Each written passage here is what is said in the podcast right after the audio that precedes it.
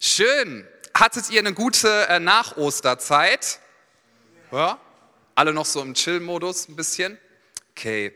Wer würde sagen, äh, du hast eine gute äh, Osterschokoladen-Zeit auch genossen? Hattet ihr? Ja?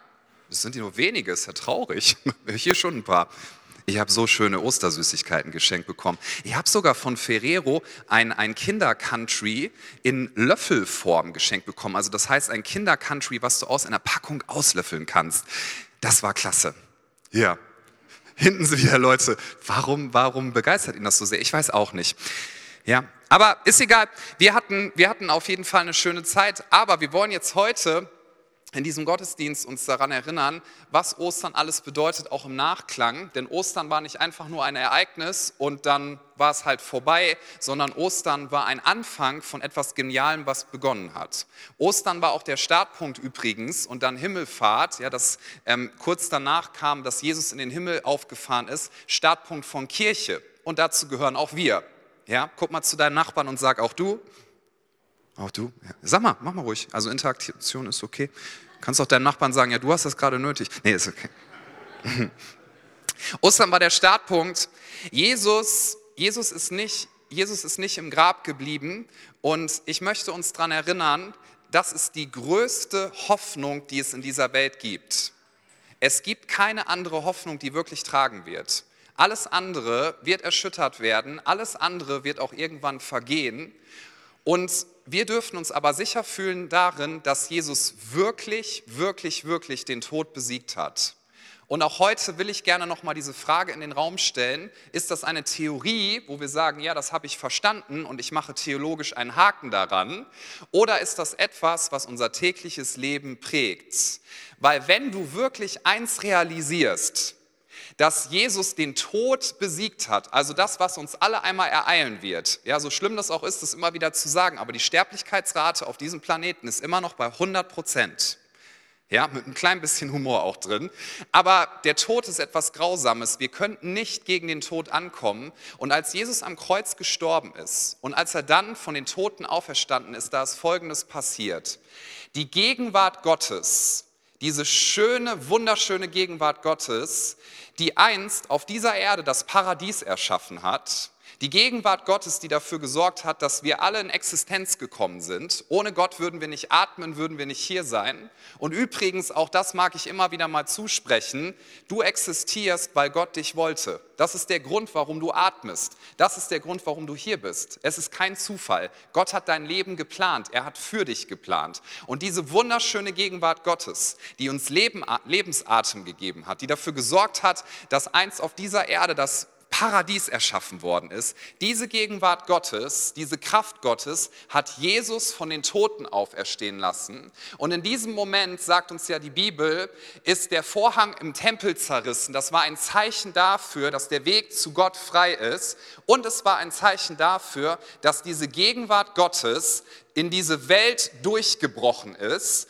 und dass sie sich seitdem entfaltet, und zwar durch jeden Gläubigen und durch Kirche. Das Reich Gottes hat angefangen. Auch sagt uns das Neue Testament, es ist wie ein Senfkorn. Am Anfang denkst du, wow, wie klein ist das denn? Aber steckt ein Riesenpotenzial drin. Und wenn du es einpflanzt, dann wird es ein riesig großer Baum werden, eine Pflanze, die alle anderen Pflanzen im Garten übertrumpft. Und das ist gut so, denn das Reich Gottes ist ein Reich des Friedens, der Hoffnung, der Annahme, ohne Tod, ohne Leid Leiden, wir haben eine lebendige Hoffnung. Jesus lebt, ihm geht es gut und er ist auch heute hier durch seinen Heiligen Geist. Ihr könnt euch kaum auf den Stühlen halten, ne? ich kann das verstehen. Ja. So, das ist, das ist das, was wir an Ostern gefeiert haben. Und ich möchte mit uns ganz bewusst in eine Geschichte reingehen, die, die direkt danach stattgefunden hat. Ich möchte mit uns über die Emmaus-Jünger sprechen. Die wussten noch nicht, dass Jesus von den Toten auferstanden ist. Und das waren so richtige Frustis. Ja, die waren am Ende das, die haben so das Gegenteil von Leidenschaft gelebt, gerade in ihrem Herzen, das Gegenteil von Hoffnung, das Gegenteil von Energie. Die sind einen Weg, ich sag mal, lang geschlurft und lang geschlichen. Und ich möchte einmal sagen, ich kann das auch gut verstehen. Also ich würde jetzt nicht von mir behaupten, ich hätte das besser gemacht, weil die haben alles auf die Karte Jesus gesetzt. Alles, alles, alles. Und Jesus begegnet ihnen und das finde ich so wunderschön. Jesus, wenn er Raum einnimmt in unseren Herzen, dann bekommen wir Leidenschaft, dann bekommen wir wieder Hoffnung, dann bekommen wir ein nach vorne gerichtet sein. Und mein Gebet ist für dich, dass dieser Sonntag einen Unterschied macht in deinem Herzen, selbst wenn die Situation sich nicht verändern sollte sofort. Weil Jesus möchte Raum einnehmen in deinem Herzen. In deinem Herzen ist immer irgendwie was drin. Die Frage ist, was nimmt den meisten Raum ein oder besser gesagt, wer? Und deswegen, ich habe das Thema genannt, mutig und leidenschaftlich leben. Ja? Wer würde sagen, ich würde gerne ängstlich und abgelöscht leben? Jemand hier? Nee, okay. Also mutig und leidenschaftlich leben ist, glaube ich, eine Sehnsucht, die wir teilen. Wir wollen wissen, dass unser Leben Bestimmung hat. Und bevor ich den Text lese, ist das auch nochmal ein Zuspruch vom Wort Gottes her, den ich dir geben möchte. Jeder Mensch ist von Gott einzigartig geschaffen und in jedem Menschen liegt Potenzial und Berufung drin. Selbst Menschen, wo du denkst, sie sind absolut kaputt, das Leben ist gegen die Wand gefahren, vielleicht in großer Armut, vielleicht große Zerbrochenheit, dieser Mensch, den du vielleicht auch vor Augen hast, hat ein Riesenpotenzial, denn er ist von Gott geliebt und dieses Potenzial darf sich entfalten. Du hast eine Berufung und du hast eine Bestimmung, weil Gott sie dir gegeben hat. Und Gott sehnt sich danach zu sehen, wie dein Leben so eingesetzt wird, dass du mit Berufung und Bestimmung lebst. Wir haben viele Beispiele in der Bibel von Menschen, die haben ihr Potenzial, was Gott ihnen gegeben hat, ausgeschöpft. Und wir haben auch Negativbeispiele von Menschen, die haben es nicht ausgeschöpft. Und der Wunsch Gottes ist, dass du dein Potenzial lebst, dass du deine Berufung lebst. Das ist übrigens nicht so gemeint, wie das oft in dieser Welt hier ist. Ja, wir kriegen ja die ganze Zeit so Bilder, die auf uns einprasseln. Jung, schön, erfolgreich, dynamisch, ewige Jugend. Alle haben ein Sixpack. Uh, haben wir alle, ne? Nee, okay. So, das, das ist das, was wir sagen. Wir, wir setzen sehr auf Äußerlichkeiten, aber was Gott damit meint, mit Potenzial ist, übrigens nichts dagegen, wenn du ein Sixpack haben möchtest. Das ist durchaus, also kannst du dir als Ziel setzen, ist, ist in Ordnung. Wieso fassen sich einige an den Bauch, während ich das sage? Das, ist egal. Ja, so Gott hat Potenzial in dich hineingelegt und er möchte, dass es sich entfaltet. Das ist eine göttliche Bestimmung. Er möchte, dass du am Ziel ankommst und er möchte, dass du am Ende sagen kannst, wenn du über die Ziellinie gehst, über die wir alle eines Tages gehen werden, dass du am Ende sagen kannst, mein Leben das hat sich gelohnt. Ich habe es eingesetzt für die richtige Sache und zwar für Dinge, die nicht vergänglich sind. Und dieses Potenzial, das hatten auch diese Jünger, die hier auf dem Weg sind nach Emmaus. Also wir denken uns einmal rein, die sind im Frust ihres Lebens. Die haben alles auf eine Karte gesetzt. Ich habe so gedacht, ich singe manchmal im Lobpreis, Jesus, ich gebe dir alles. Ja, wie du vielleicht manches Mal auch. Die haben das wirklich gemacht. Also ich hoffentlich auch. Aber die haben das wirklich gemacht. Die sind aus ihren Heimatstädten weg. Die sind einfach Jesus nachgefolgt. Die haben ihren Beruf aufgegeben. Die haben ihr ganzes Leben auf diese eine Karte gesetzt. Jesus. Die wussten noch nicht mal, wenn sie morgens aufgewacht sind, wie der Tag werden wird. Die sind einfach Jesus hinterhergelaufen. Ja, das ist für Bio-Deutsche sehr herausfordernd, glaube ich. So, wir wollen einen Plan haben. Die hatten keinen Plan. Die hatten keinen Plan. Übrigens, ich werde jetzt nicht sagen, dass Pläne falsch sind. Dazu haben wir auch eine Menge in der Bibel. Aber Jesus nachzufolgen, das heißt ganz, ganz oft, dass wir nicht genau wissen, wie es werden wird. Sogar in den allermeisten Fällen. So, das heißt, die haben alles, alles, alles auf eine Karte gesetzt. Die waren leidenschaftlich, sie waren mutig und dann ist Jesus gestorben und es war vorbei. Ja, sie sind zurückgegangen nach Emmaus und das ist bestimmt ein schwerer Weg gewesen. Und wir steigen in diese Geschichte ein in Lukas 24 ab Vers 13. Lukas 24 ab Vers 13. Also Jesus ist schon auferstanden von den Toten und sie wissen es nicht. Sie sind im Frust ihres Lebens, sie sind komplett abgelöscht. Und hier steht, und siehe, Zwei von ihnen gingen an demselben Tag zu einem Dorf namens Emmaus, das von Jerusalem 60 Stadien entfernt war. Und sie redeten miteinander von all diesen Geschehnissen. Kurzer Hinweis, die haben sich darüber ausgetauscht, was alles schiefgegangen ist. Sie haben sich über ihre Enttäuschung ausgetauscht, über ihren Frust, über ihr Abgelöschtsein. Ist dir schon mal aufgefallen, wenn zwei Frustrierte aufeinandertreffen und sich miteinander unterhalten, die werden sich relativ schnell einig. Ja? Die werden sich relativ schnell einig. Setz mal zwei Typen in eine Kneipe und die unterhalten sich über ihren Chef und die finden den doof. Ja? Die werden sich relativ schnell einig und dann sagt man so Sachen im Bergischen wie, ja, da hast du auch recht, ne? Ja, so ist das. Also die, die haben relativ schnell eine hohe Einigkeit. Die Frage ist nur, ob diese Einigkeit dann immer hilfreich ist, nicht wahr? Ist dir schon mal aufgefallen, das ist auch so ein Prinzip, wenn jemand an einen neuen Arbeitsplatz kommt und das ist ein Mensch, der gerne schlecht über andere Menschen redet, man nennt das ja auch Lästern, ja, dass diese Menschen immer magnetisch alle anderen Menschen in dem Unternehmen finden, die auch lästern, die ziehen sich magnetisch an. Und ist dem gegenüber schon mal aufgefallen, dass die, die positiv drauf sind, die anderen positiven finden? Ja, ich, ich beobachte das manchmal fast. Du hast einen, der frustriert ist und noch einen, der frustriert ist und man denkt sich so, bitte unterhaltet euch nicht, bitte, man beobachtet das so, ich beobachte gerne Menschen und die gehen so aufeinander zu. Ich so, nein, nein, nein, nein, nein, klong. Und dann denke ich, oh nein, jetzt ist eine ewige Frustgemeinschaft entstanden. Das funktioniert aber auch im Positiven, ja. Und hier ist so eine richtige Frustgemeinschaft. Ah, das, ja, komm. Und was machen wir jetzt? Und die waren, die waren zurück auf dem Weg in ihr vorheriges Leben. Das sind übrigens schwere Wege, ja. Stell dir vor, der Freundeskreis ist da und die sagen alle, na, wir haben euch doch gesagt, riskiert nicht zu viel. So die Bedenkenträger. Ich ärgere mich immer, wenn Bedenkenträger recht haben. Aber hier, ja, die gesagt haben, na, bist du wieder da? Schluss mit dem Abenteuer, das ist ein schwerer Weg. So, sie unterhalten sich über das, was hier passiert ist. Und Vers 15 sagt, es geschah, während sie miteinander redeten und sich besprachen, da nahte sich Jesus selbst und ging mit ihnen. Ihre Augen aber wurden gehalten, sodass sie ihn nicht erkannten. Also Jesus nimmt sich die Zeit und geht mit ihnen und sie erkannten ihn nicht. Und er sprach zu ihnen, was habt ihr unterwegs miteinander besprochen und warum seid ihr so traurig? Herzliche Einladung, geht mal mit in die Situation. Ganz Jerusalem hatte das mitgekriegt, was da passiert war. Ja, das wusste jeder. Warum seid ihr so traurig? Da antwortete der eine, dessen Name Kleopas war, und sprach zu ihm: Bist du der einzige Fremdling in Jerusalem, der nicht erfahren hat, was dort geschehen ist in diesen Tagen? Hey, und ich liebe Jesus. Ich meine, wir können ja nur Humor haben, weil er von ihm kommt. Wir sind ja Ebenbild Gottes. Ja, bist du der einzige, der nicht mitgekriegt hat? Die sind so richtig gefrustet. Und was Jesus macht, ist, dass er Folgendes sagt: Und er sprach zu ihnen was denn? ja, da wäre ich maximal genervt gewesen, hoch 150. Was denn? Was ist denn passiert? Erzähl doch mal.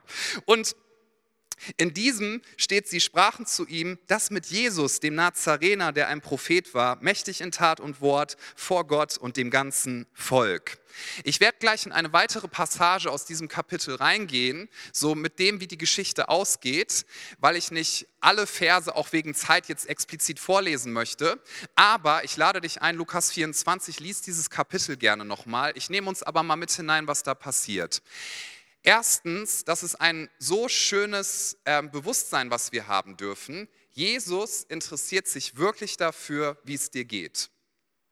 Falls du in deinem Herzen merkst, dass du an irgendeiner Stelle abgelöscht bist, Jesus interessiert sich wirklich dafür und er möchte dir nahe kommen und er möchte, dass diese Frustration geht und dass du erfüllt wirst ganz neu mit Leidenschaft, mit Mut, mit Zuspruch. Lass uns noch mal vor Augen führen, hier ist Jesus der Auferstandene. Er hat noch 40 Tage Zeit, bevor er in den Himmel auffährt. Jesus der Auferstandene. Und diese 40 Tage nutzt er unter anderem dafür, hat er nichts Besseres zu tun, will ich mal ergänzen, als diesen zwei Frustis hier nachzulaufen und den ganzen Weg mitzugehen. Und sie zu fragen, anstatt ihnen direkt die Lösung anzubieten, was denn passiert? Wie geht's euch denn? Was ist in eurem Herzen?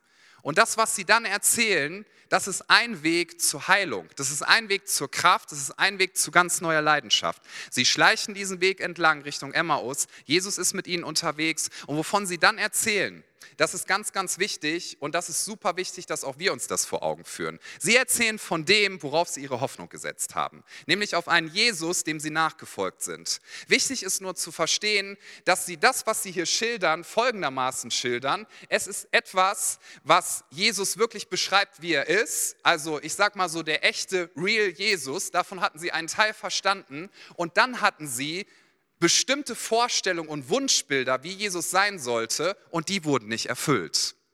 Denn sie hatten nicht den Plan, dass Jesus am Kreuz leiden muss. Sie hatten nicht den Plan, diese schlimme Situation miterleben zu müssen. Sie hatten nicht den Plan, dass ihre Hoffnung in diesem Sinne auf, auf die Art und Weise stirbt. Sie hatten ein Wunschbild von Jesus in ihrem Herzen, wie er sein sollte und wie er, wie er reagieren sollte. Und meine Frage an dich und an mich ist, was für ein Bild hast du von Jesus? Wer ist dein Jesus? Vielleicht sagst du jetzt, gibt es denn mehrere?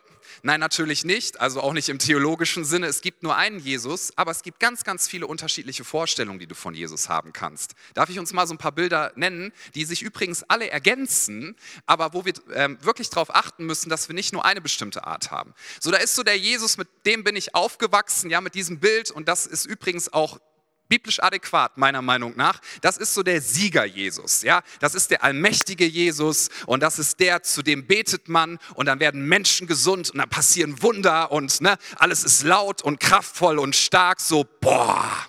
Ja, das ist ein starker Jesus. Dann gibt es Jesusbilder, die sagen, Jesus, das ist so ein ganz lieber, der ist immer geduldig und der ist immer da und der trägt immer und dann redet man so ganz getragen, ja. Das ist so der liebe Jesus. Das stimmt übrigens auch. Jesus ist, ist voller Liebe und er ist bei dir. Vielleicht so ein bisschen der seelsorgerliche Jesus. Dann gibt es auch den Jesus, der sagt, folge mir nach. Ja, lass alles zurück und folge mir nach und vertrau mir, der dich herausfordert. So, es gibt ganz, ganz unterschiedliche Facetten von Jesus und wir machen uns manchmal Wunschbilder, wie Jesus sein sollte oder wie schnell er handeln sollte oder was er tun sollte. Und diese, diese Leute hier, die waren komplett abgelöscht, weil ihr Wunschbild von Jesus, das ist nicht aufgegangen, das ist nicht in Erfüllung gegangen. Aber Jesus, das möchte ich uns auch nochmal zusprechen, hatte die ganze Zeit die Kontrolle, er hatte die ganze Zeit einen Plan und er hat diesen Plan auch niemals fallen lassen. Und er hilft ihnen, indem er ihnen nachgeht. Und Jesus möchte auch dir heute Morgen nachgehen. Was ist gerade in deinem Herzen los?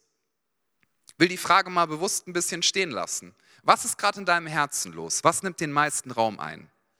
Jesus möchte dir genau an dieser Stelle begegnen. Und sie erzählen und erzählen und erzählen. Und dann antwortet ihnen Jesus und erzählt ihnen, wie die Schriften des Alten Testamentes sich eigentlich erfüllen sollten und übrigens auch erfüllt haben. Und dann steht in Lukas 24 ab Vers 28, und sie näherten sich dem Dorf, wohin sie wanderten, und er gab sich den Anschein, als wollte er weitergehen. Und sie nötigten ihn und sprachen, bleibe bei uns, denn es will Abend werden. Tolle deutsche Formulierung, ne? es will Abend werden. Wir sprechen aus, es will Sommer werden in Wuppertal. Okay, kommen wir wieder zurück. Es will Abend werden und der Tag hat sich geneigt. Und er ging hinein, um bei ihnen zu bleiben.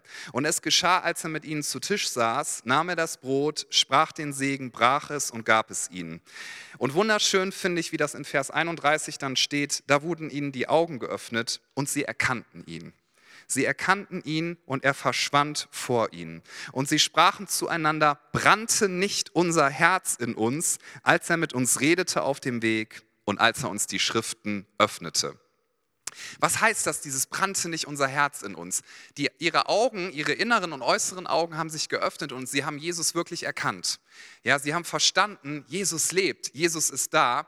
Und dann sagen sie, brannte nicht unser Herz in uns. Und was in ihrem Herzen verbrannt ist, ist ihr falsches Wunschbild von Jesus. Was in ihrem Herzen verbrannt ist in diesem Moment, ist die Frustration. Und was in ihrem Herzen wieder ganz neu brannte, war die Leidenschaft, mit der sie ursprünglich einmal angetreten sind, war die Leidenschaft für Jesus, war die Leidenschaft, ihm nachzufolgen und ihm zu dienen. Sie waren wieder ganz neu erfüllt mit Hoffnung, mit Kraft und mit Leidenschaft. Und das möchte Jesus so gerne immer wieder auch bei dir tun und bei mir tun, dass unser Herz erfüllt wird mit dem Feuer seiner Leidenschaft. Das ist das, was hier passiert. Und das Geniale ist, ja, Jesus verschwindet ja vor ihren Augen. Also was Jesus so dann konnte, nachdem er von den Toten auferstanden ist, das finde ich richtig cool. Der konnte durch Wände, durch Türen gehen und äh, verschwand vor ihren Augen, stand woanders auf. Und dann stand da später, die sind nach Jerusalem zurückgegangen und haben das innerhalb von einem Tag geschafft, nee, einer Stunde, Entschuldigung, eine Stunde. Die haben in Rekordzeit das zurückgelegt, die Strecke, wo sie vorher ewig lang für gebraucht haben. Und auch darin steckt so viel Wahrheit. Wenn du keine Leidenschaft in dir drin hast, sondern Frustrationen, wenn die Liebe zu Jesus irgendwie kleiner geworden ist und du dich einfach nur ärgerst über alles Mögliche oder du hast Angst vor Situationen, dann ist all das, was wir tun, ja, auch für Gott, das wird oft ganz schön schwer und es kommt uns manchmal zäh vor wie Kaugummi. Weiß irgendjemand, wovon ich rede? Ja? Und wenn wir wieder neu erfüllt sind mit Leidenschaft, wenn wir wieder neu erfüllt sind mit diesem Wissen, Jesus ist da, er hat mich berufen, er liebt mich, dann haben wir auf einmal wieder Energie, um Wege zu gehen, die vorher total beschwerlich gewesen sind. Und sie gehen zurück nach Jerusalem und sie sagen den Jüngern, der Herr ist auferstanden. Und die sagen, ja, ja, das wussten wir doch schon, ne? haben wir euch doch gleich gesagt. Warum? Weil Jesus dort, ich wollte gerade sagen, sich hingebeamt hat, ne? alter Star Trek-Fan und so, ich stehe dazu nerdy ähm, So, Jesus war da und hat sich seinen Jüngern gezeigt und Jesus hat sich Zeit genommen. Alleine auch, dass er mit ihnen gegessen hat, das möchte ich auch noch kurz sagen dürfen, das finde ich so cool. Der Auferstandene, der Sohn Gottes, ja, der, der bald in den Himmel gehen wird, der seinen, der seinen Jüngern nochmal erklären möchte, wie es mit dem Reich Gottes so vonstatten geht. Also wenn ich das gewesen wäre, so mit meinem Mindset, ich hätte gedacht, so ist doch erledigt, ihr habt jetzt verstanden, dass ich es bin, woll, und jetzt Abendessen, das können wir wann anders nochmal machen, weil wisst ihr, ich muss die anderen Jünger noch ermutigen, das ist sehr, sehr wichtig. Ich habe hier noch eine ganze Menge zu tun und außerdem Maria ist auch komplett am Ausrasten, ne? ich muss dahin, die muss ich jetzt erstmal wieder runterholen, so ich habe eine riesig lange To-Do-Liste, ich habe keine Zeit. Und Jesus, der Auferstandene, sagt, ja, ähm, wenn ihr was zu essen habt, ist doch gut, ne? Habt ihr was da? Gut, ja. Nö, ich habe Zeit, ich habe heute eh nichts mehr vor. Das finde ich so genial. Was zeigt uns das? Jesus liebt jeden Menschen, das stimmt pauschal, aber vor allem gilt, Jesus liebt dich persönlich. Jeder hier ist wichtig. Jesus möchte sich Zeit nehmen und er möchte dein Herz berühren. Und wir werden in nicht allzu langer Zeit werden wir Pfingsten feiern. Wir werden feiern, dass der Heilige Geist gekommen ist und der Heilige Geist lebt in jedem Gläubigen. Und der Heilige Geist erinnert uns an alles, was Jesus getan hat und er möchte dich ganz neu füllen mit dieser Leidenschaft, die auch die Jünger hier wiedergefunden haben. Er möchte dich ganz neu füllen mit, mit Mut. Er möchte dich ganz neu füllen, dass du weitergehst und sagst, ich setze mein Leben ganz auf das, was Jesus dort hineingelegt hat. Und dazu möchte ich uns noch eine Stelle geben aus dem zweiten Timotheusbrief, einfach als ein Beispiel von einer Person, die Gott gedient hat, die Jesus geliebt hat. Und das war der Timotheus. Der Timotheus, der wurde ausgebildet von Paulus und Timotheus war sehr, sehr jung. Einige Ausleger glauben sogar, das ist ein Teenager gewesen, ja. Aber wie auch immer es gewesen ist, er war sehr jung und in der damaligen Kultur, Leute in diesem Alter, die haben nicht so viel Respekt bekommen, wenn es darum ging, ältere Leute anzuleiten. Aber er war eingesetzt in seiner Berufung, um eine Kirche zu leiten. Und Timotheus hatte oft Angst. Timotheus war oft abgelöscht. Warum? Weil ihm Leute gesagt haben, dich kann ich überhaupt nicht ernst nehmen. Ja, wie klein bist du denn mit deinem Babyface hier? Da brauchst du gar nicht versuchen, die mir irgendwas zu sagen. Also Timotheus hat richtig heftige Angriffe erlebt. Wir lesen über Timotheus, dass er ein starkes Magenleiden hatte und dass er kränklich war. Ich weiß nicht, ob du das kennst, wenn du eine chronische Krankheit hast. Das macht einen jetzt nicht gerade wahnsinnig mutig und leidenschaftlich in vielen Situationen. Wenn du dir vor jeder Reise überlegen musst, werde ich die Reise schaffen oder muss ich zwischendrin Pausen machen, werde ich die Energie haben, um bestimmte Dinge durchzuziehen, das ist nicht wahnsinnig mutmachend. Und diesem Timotheus, der so viele Dinge hatte, die, die ihn immer wieder geärgert haben, dem schreibt Paulus folgendes, 2 Timotheus 1, Vers 6 bis 7. Da steht, aus diesem Grund erinnere ich dich daran, die Gnadengabe Gottes wieder anzufachen, die durch Auflegung meiner Hände in dir ist. Denn Gott hat uns nicht einen Geist der Furchtsamkeit gegeben, sondern der Kraft, der Liebe und der Besonnenheit. Paulus sagt zu Timotheus, damit du das tun kannst, wozu du bestimmt bist, musst du die Gnadengabe wieder anfachen, die in dir ist. Was ist das für eine Gnadengabe? Man könnte ja denken, da wird von einem natürlichen Talent gesprochen. Ne? So wie wenn jemand hier vielleicht ein gutes Fußballtalent hat und man sagt demjenigen so, hey, du musst aber auch trainieren, fach die Gabe an, die in dir ist. Ne? Oder du bist so musikalisch oder du hast dich doch schon immer für Tiere interessiert, vielleicht willst du Tierarzt werden, was auch immer, fach die Gabe an, investier dich. Hier ist nicht von einer natürlichen Gabe gesprochen worden von Paulus, sondern er spricht über den Heiligen Geist. Und wenn du ein Christ bist, erinnern wir dich heute Morgen daran und wir erinnern uns gemeinsam, der Heilige Geist lebt in dir. Und der Heilige Geist ist aber niemand, der sich dir aufdrängt. Er nimmt dich nicht in den Schwitzkasten und sagt, so, ich zwing dich jetzt mal, dass du mutig bist. Na, okay. Sondern der Heilige Geist möchte eingeladen werden, denn er ist wie ein Feuer in dir und er fragt, ob er Raum einnehmen darf in deinem Inneren.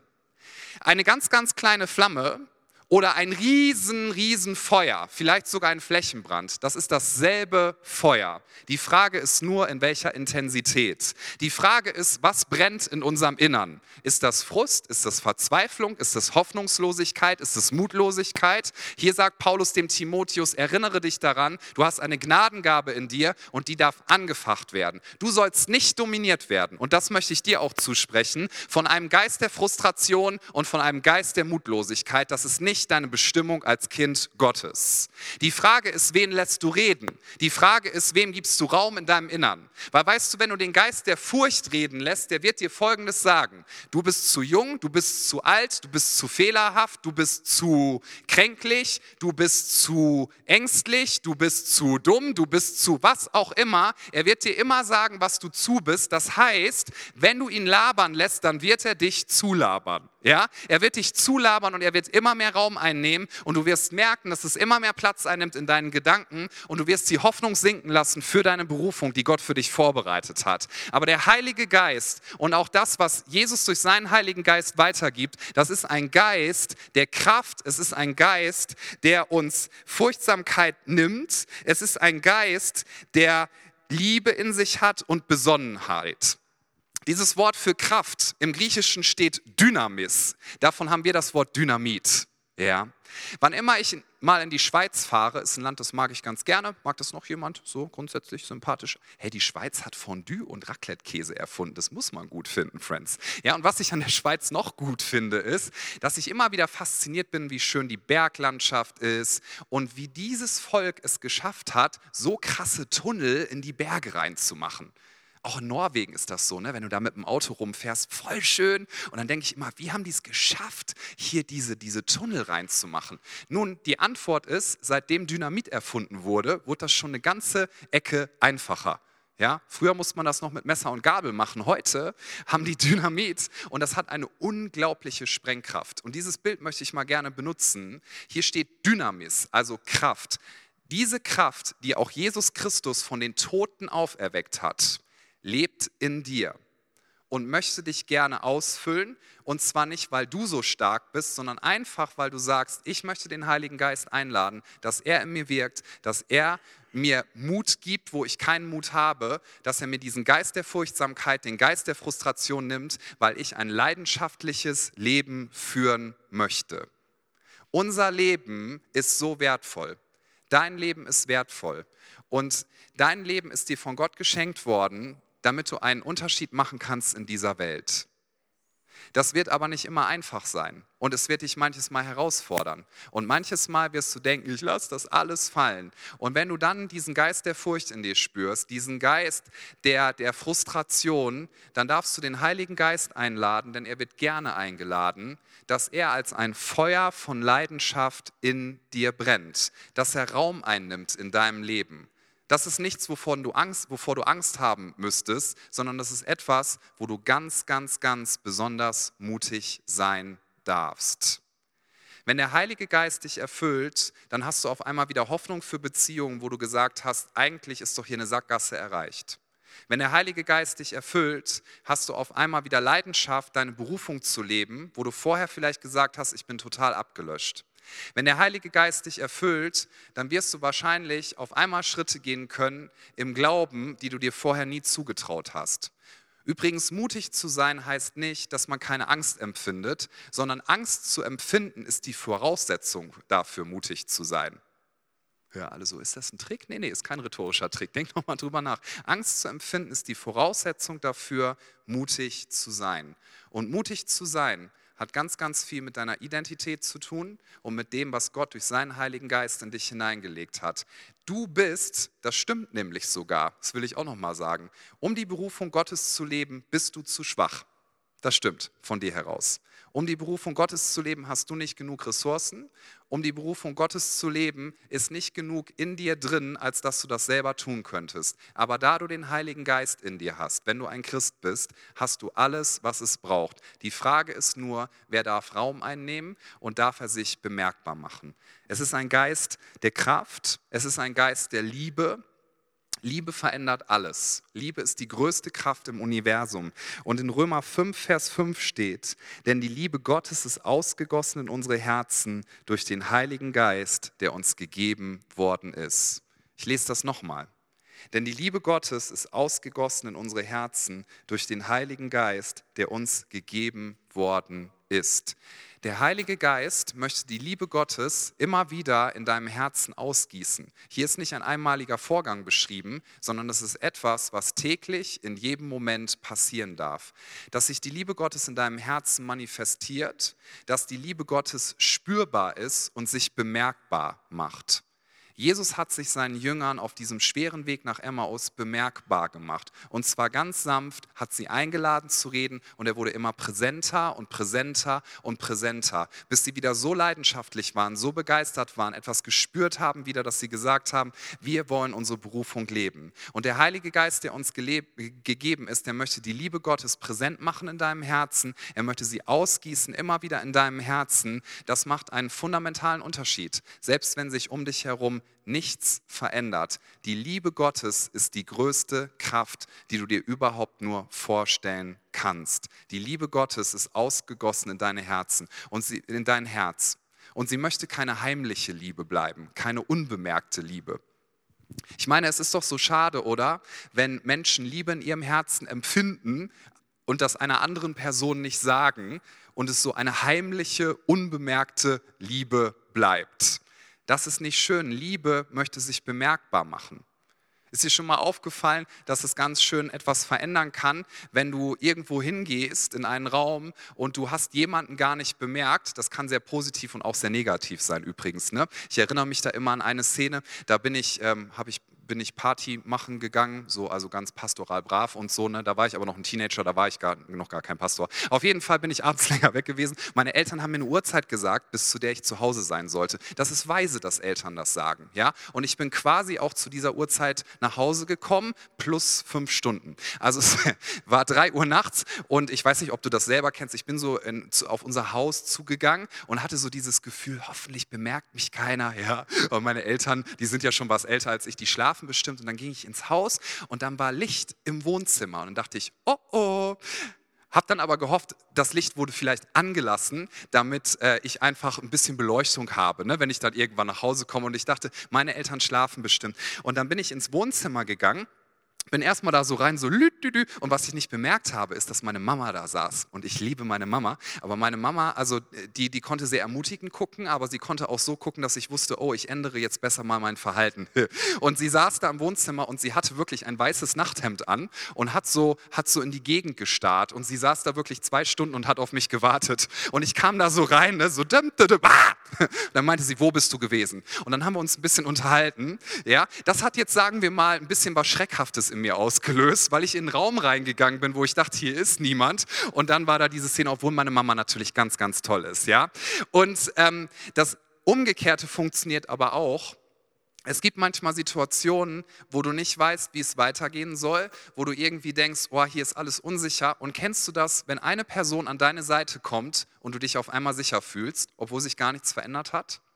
Wenn eine Person dir ein Wort zuspricht und sagt, hey, es wird schon alles gut, ich meine, das ist ja nur eine Information, oder? Aber wie viel Kraft hat das schon alleine, wenn Menschen das sagen, es wird alles gut? Ich darf dir verraten, es ist ungleich schöner, wenn der Heilige Geist dir sagt, es wird alles gut, ich bin bei dir. Es wird alles gut, du bist geliebt. Nein, auch aufgrund deiner Fehler brauchst du dich nicht verdammen, sondern du darfst in die Gegenwart Gottes kommen und du darfst Heilung erleben für alles, was passiert ist. Gott macht sich nichts aus deinen Schuldgefühlen. Wow, das ist nochmal eine Aussage, ne? Schuldgefühle können uns helfen für einen Moment, aber Schuldgefühle, wenn du ein Christ bist und auch generell, sollen dich führen zu Jesus, der dich geliebt hat von Anfang an.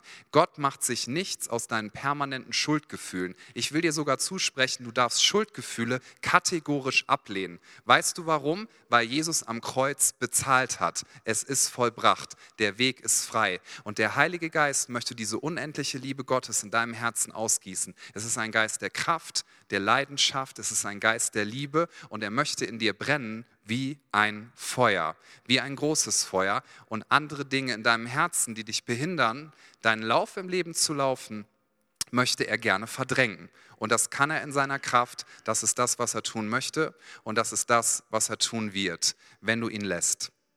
Vielleicht fragst du dich, wie funktioniert denn das Ganze? Nun, es ist im Prinzip immer wieder eine Einladung zu sagen, Heiliger Geist, ich bitte dich, dass du mich erfüllst. Ich bitte dich, dass du mir das präsent machst, was Jesus Christus für mich getan hat. Die Liebe Gottes ist keine schwammige Liebe, sie ist keine Information und das, was Jesus für dich getan hat und was er dir zuspricht, ist auch keine schwammige Liebe. Kennst du das, wenn Leute so, so ein bisschen oberflächlich miteinander reden? Ja, ich mag dich voll, so bla bla bla bla bla, aber irgendwie folgen nie Taten? Die Liebe von Jesus Christus ist keine schwammige Liebe, sie hat ein historisches Datum. Jesus hat seine Liebe unter Beweis gestellt. Er ist für dich und für mich an ein Kreuz gegangen, ist den untersten Weg gegangen und er ist auferstanden von den Toten und er lebt. Wir haben Hoffnung. Auf die Nacht von Karfreitag folgte der Sonnenaufgang an Ostern und dieses Licht scheint und die Finsternis kann es niemals auslöschen. Und wenn du sagst, ja, aber ich bin gerade wirklich ziemlich furchtsam. Also ich habe Furcht in meinem Leben. Wenn du sagst, ich bin echt abgelöscht oder ich drifte so vor mich hin im Leben, ich möchte dir sagen, Gott hat sich keinen Zentimeter wegbewegt. Gott ist immer noch da. Dabei denke ich immer, ich, ich mache ja gerne Urlaub am Meer, ne? wenn ich so ins Meer schwimme, dann habe ich schon oft erlebt, ich schwimme, schwimme, schwimme, schwimme und wenn es schönes Meer ist, dann sieht man da auch so Fische rumschwimmen. Ich denke immer, oh, Fischi, Fisch und ich schwimme dann so und manches Mal habe ich mich schon umgedreht und zum Strand geguckt und gedacht, äh, wer hat meine Frau äh, da 100 Meter zur Seite gesetzt? Wieso ist mein Badehandtuch jetzt da drüben? Und dann fällt mir jedes Mal ein, weder meine Frau noch mein Badehandtuch haben sich bewegt, sondern ich habe mich bewegt. Ja, das ist noch an genau der gleichen Stelle. Ich bin weggedriftet. Und vielleicht, weil einfach Dinge in mein und in dein Leben gekommen sind, die haben dich müde gemacht, weil Dinge in dein Leben gekommen sind, die haben dir die Hoffnung geraubt, dass du das tun kannst, was Gott für dich vorgesehen hat. Vielleicht haben dir auch Leute gesagt, hey, setz mal nicht alles auf eine Karte, vertrau mal nicht allzu sehr, wer weiß, ob das gut ausgeht. Und ich möchte nochmal Folgendes deklarieren. Da zitiere ich unseren Hauptpastor Friedhelm, weil ich finde, da steckt so viel Wahrheit drin. Glauben buchstabiert sich R-I-S-I-K-O. Risiko. Glauben bedeutet, dass wir immer wieder Schritte aufs Wasser gehen, dass wir Risiken eingehen, dass wir nicht genau wissen, was passiert, aber dass der Heilige Geist uns Mut geben möchte, Liebe in unser Herz ausgießen möchte und uns auch Weisheit, Besonnenheit geben möchte, was jetzt wie der richtige Schritt ist. Aber wir müssen Schritte aufs Wasser gehen, sonst werden wir nie erleben, ja, dass das Wasser trägt und dass Gott durch unser Leben Wunder tut und das möchte er so gerne tun. Du bist einzigartig geschaffen, du hast Riesenpotenzial Potenzial und du darfst wissen, dass der, der in dir ist, stärker ist als der, der in der Welt ist. Und in deinem Herzen darf etwas brennen. Frustration darf verbrennen und die Liebe Gottes darf wie ein Feuer ganz neu in deinem Herzen Raum einnehmen. Und das wünsche ich dir so sehr, dass es wieder ganz neu passiert. Worum auch immer es geht in deinem Leben, dass du genau das erfährst und dass du dann die Schritte aufs Wasser gehst.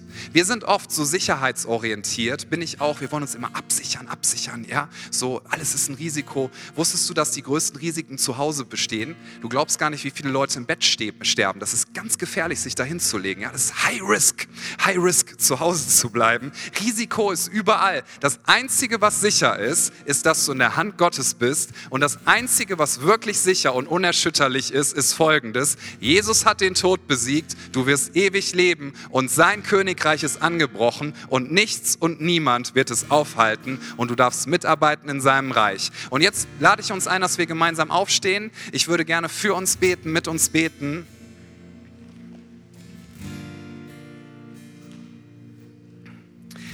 Schließ doch gerne noch mal für einen Moment die Augen, denn ich möchte damit starten, die, so eine Frage, die ich stelle, ob du schon angenommen hast in deinem Leben, dass Jesus Christus für dich persönlich am Kreuz gestorben ist und dass er auferstanden ist von den Toten.